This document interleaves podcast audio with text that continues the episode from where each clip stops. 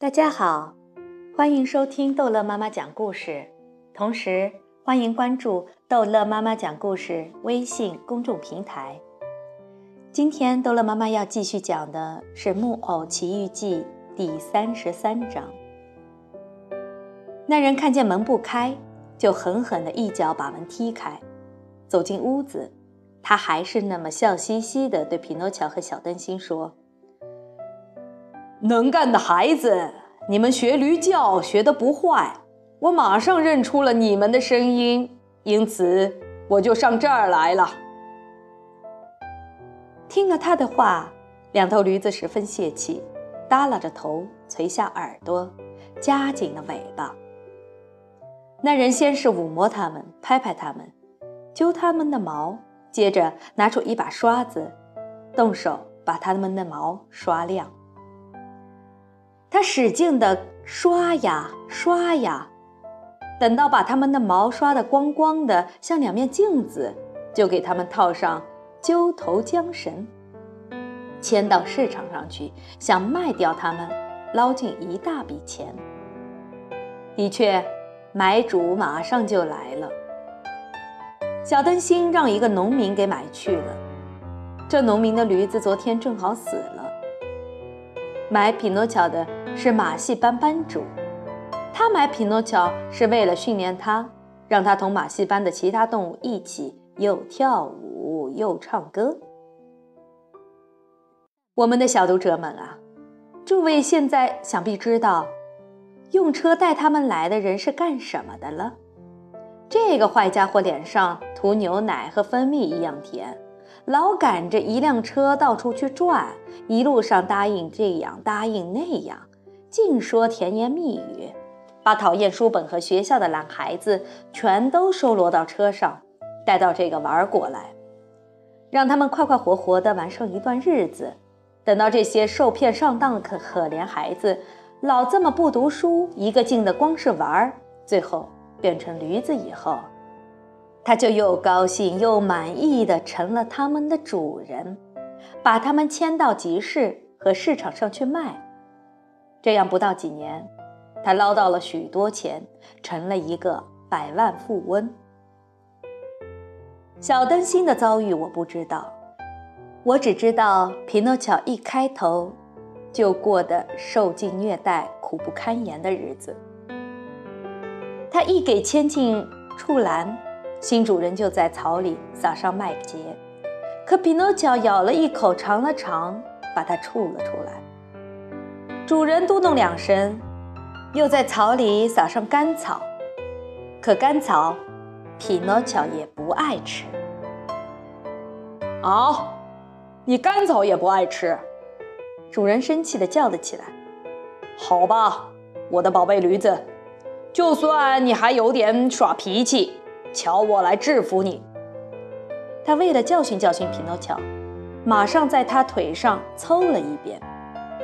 匹诺乔痛得大哭大叫，嚷嚷着说：“哎呀，哎呀，麦秸我消化不了。”那你吃甘草。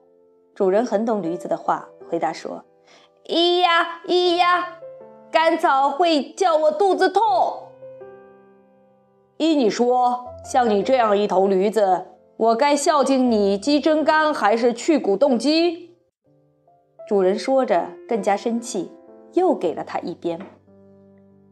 匹诺乔挨了这第二鞭，学乖了，马上住口，一句话也不再说了。栏门于是关上，匹诺乔独自待在里面，因为好多个钟头没有吃东西了。他想吃的要命，就打起哈欠来。他一打哈欠，就张大他像驴似的嘴巴。他在草里什么别的东西也找不到，最后只好吃点干草，把干草搅烂以后，闭上眼睛，硬给咽了下去。这干草还不坏，他心里说。可我要继续读书。我就好得多了。这时候我就不是吃干草，可以吃新鲜的面包头，吃一大片香肠了。没法子，只好忍耐着。第二天早晨，他醒来，马上在草里找干草，可是找不着，因为昨天晚上都给吃光了。于是他吃一小口切碎的麦秸，他嚼着嚼着，觉得切碎的麦秸的味道，既完全不像米兰式炒饭，又根本不像那不勒斯通心粉。没法子，只好忍耐着。他又说了一遍，继续讲：“我的不幸，要是能给所有不听话和不想读书的孩子作为教训，那就好了。没法子，只好忍耐着。真没法子，只好忍耐着。忍耐一点吧。”主主人这时候正好进畜栏，叫着说：“我的宝贝小驴子。”你以为我把你买来只是为了给你吃、给你喝吗？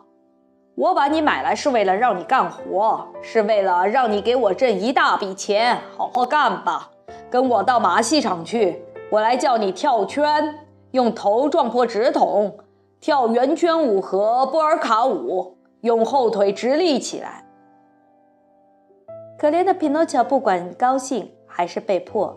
只好学各种了不起的玩意儿，可为了学会这些玩意儿，他得学上三个月，身上挨了无数下皮鞭。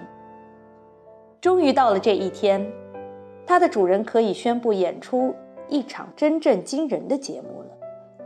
五颜六色的海报贴满了大街小巷各个角落，海报上写着：“盛大演出，今夜。”全体演员还有双双骏马演出，素富有盛誉的跳跃等等，各种精彩节目，著名演员、舞蹈明星，驴子匹诺乔首次登台演出，妓院通亮如同白昼。诸位可以想象到，这天晚上开场前一小时，戏园就坐满了。就算你出一个金币，前座也好，后座也好，包厢也好，都别想找一个位子。马戏场的台灯上，像蚂蚁似的挤满了小娃娃、小姐，以及各种不同年龄的孩子。他们渴望要看大名鼎鼎的驴子演员匹诺乔跳舞。第一部分节目结束以后，马戏班班主穿着黑上衣、白马裤。高到膝盖的皮靴，出场向挤满一戏院的观众做介绍。他深深一鞠躬，然后用极其严庄严的声音说出下面一大堆胡话：“尊敬的观众、骑士们、女士们，在下路过贵市，能向聪明尊贵的诸位观众介绍一位鼎鼎大名的驴子，感到万分荣幸。”他曾有幸向欧洲各主要宫廷的陛下表演过舞蹈。衷心感谢诸位光临赏脸，并请包涵。这番话引起了许多笑声和鼓掌声，这鼓掌声越来越厉害。等驴子匹诺乔来到场子中央，就变成了雷鸣。驴子打扮的像过节那样。他穿着闪闪发亮的新的皮缰绳，皮缰绳上镶着铜扣，两只耳朵上各插一朵白茶花，鬃毛编成许多辫子，用红绸带扎着，很大一束金丝缠着他的身子，整条尾巴编了起来，装饰着紫红色和天蓝色天鹅绒带子。一句话，这头驴子真叫人喜欢。班主向观众介绍时，又说了这么一番话：“我尊敬的观众们，我在这里将不对诸位吹嘘。这头哺乳动物当初在热带原野的山间，曾多么自由的奔驰。我曾经克服了许多困难，才了解他的脾气和驯服了他。我只请求诸位注意他两眼发出来的野性之光。”为了驯服他，即使他成为一只文明的四脚动物，一切手段均告无效。以后，我只好再借助于鞭子，用鞭子的温柔语言来同他说话。可是我的仁慈并未能使他爱我，相反，他对我越来越坏。但是我根据威尔士学理发现他的脑袋上有个小块，连巴黎医学院也认为他是头发和战舞之球。因为这个缘故，我就训练他跳舞，并且连带跳圈和钻指筒，请诸位欣赏。然后再评论吧。不过在孝敬各位之前，哦，先生们，请允许我邀请诸位来看明晚的演出。可万一有下雨的危险，那就不是明晚，而是改为明天早上午前十一点。班主说到这里，再一次深深鞠躬，然后转身对匹诺乔说：“迈近点，匹诺乔，在表演之前。”先对诸位尊贵的观众、骑士们、女士们、小朋友们行个礼吧。匹诺乔听他的话，马上把两个前膝跪在地上，一直跪到班主把鞭子一抽，对他叫道：“开步走。”于是驴子站起来，开始绕马戏场走。走了一会儿，班主又叫：“小步跑。”匹诺乔听从命令，从走改为小步跑。大步跑，匹诺乔改为大步跑；飞跑，匹诺乔于是飞也似的跑，正像快马一样的跑的时候，班主举起一只胳膊朝天开了一枪。驴子一听到枪声，马上装作受伤，直挺挺地倒在地上，好像真的死了。他在越来越响的掌声叫叫好声中站起来。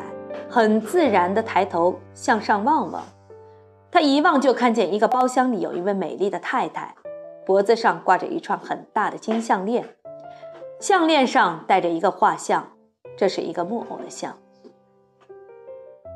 这是我的像啊！这位太太是仙女。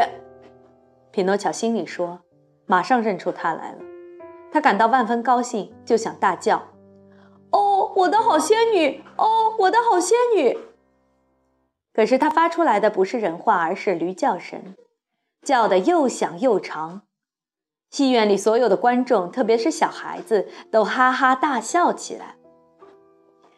班主为了教训他，为了让他懂事，当着观众的面这样咿呀咿呀的大叫是没有规矩的，就用鞭子在他的鼻子上狠狠地打了两下。可怜的驴子一伸出巴掌的舌头。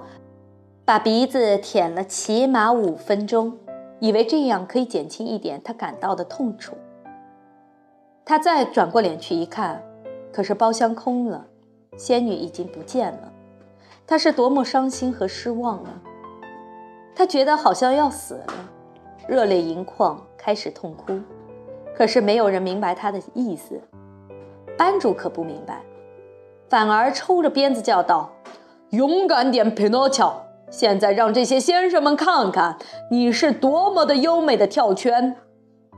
匹诺乔试了两三下，可是每次到了圈圈前面，他不是跳过去，而是想从圈圈下面溜达过去。最后一跳是他跳过去的，可是真倒霉，后腿勾住了圈圈，于是他在圈圈那一边扑通跌倒在地，缩成一团。等到他站起来，脚已经拐了。好不容易才回到他的篮里。匹诺乔出来，我们要看驴子，驴子出来！石座里的小朋友大叫，对这件事情引感到悯怜悯和同情。可是驴子这一夜再也没有露脸。第二天早晨，外科大夫就是一位兽医来看过他之后说，他要一辈子瘸腿了。班主于是对管畜栏的小厮说：“这一头瘸腿驴子，叫我要它干什么呢？它只会白吃，带它到市场上去卖了吧。”到了市场上，马上找到了买主。他问管出栏的小厮说：“这头瘸腿驴子你要多少钱？”“二十块钱。”我给你二十个子儿，你可别以为我买下它来干活。我买它只不过要它皮，我看它的皮挺厚，我想拿这张皮给我的家乡的乐队蒙个大鼓。小朋友们，当可怜的匹诺乔听说他注定要变成一个大鼓的时候，他那份高兴劲儿，就请诸位想象去了。总之，这位买主付了二十个子号，把驴子带到海边的一个悬崖上。他在驴脖子上套了一块大石头，用一个绳子绑住了他的一条腿，绳子另一头抓在手里，猛地一推，把他推到水里去。由于脖子上吊着那么一大块石头，匹诺乔马上沉到了海底。买主一直抓紧绳子，坐在悬崖上，只等驴子到时候淹死了，好剥他的皮。好了。这一章的《木偶奇遇记》就讲到这儿结束了，孩子们，欢迎继续收听《木偶奇遇记》第三十四章。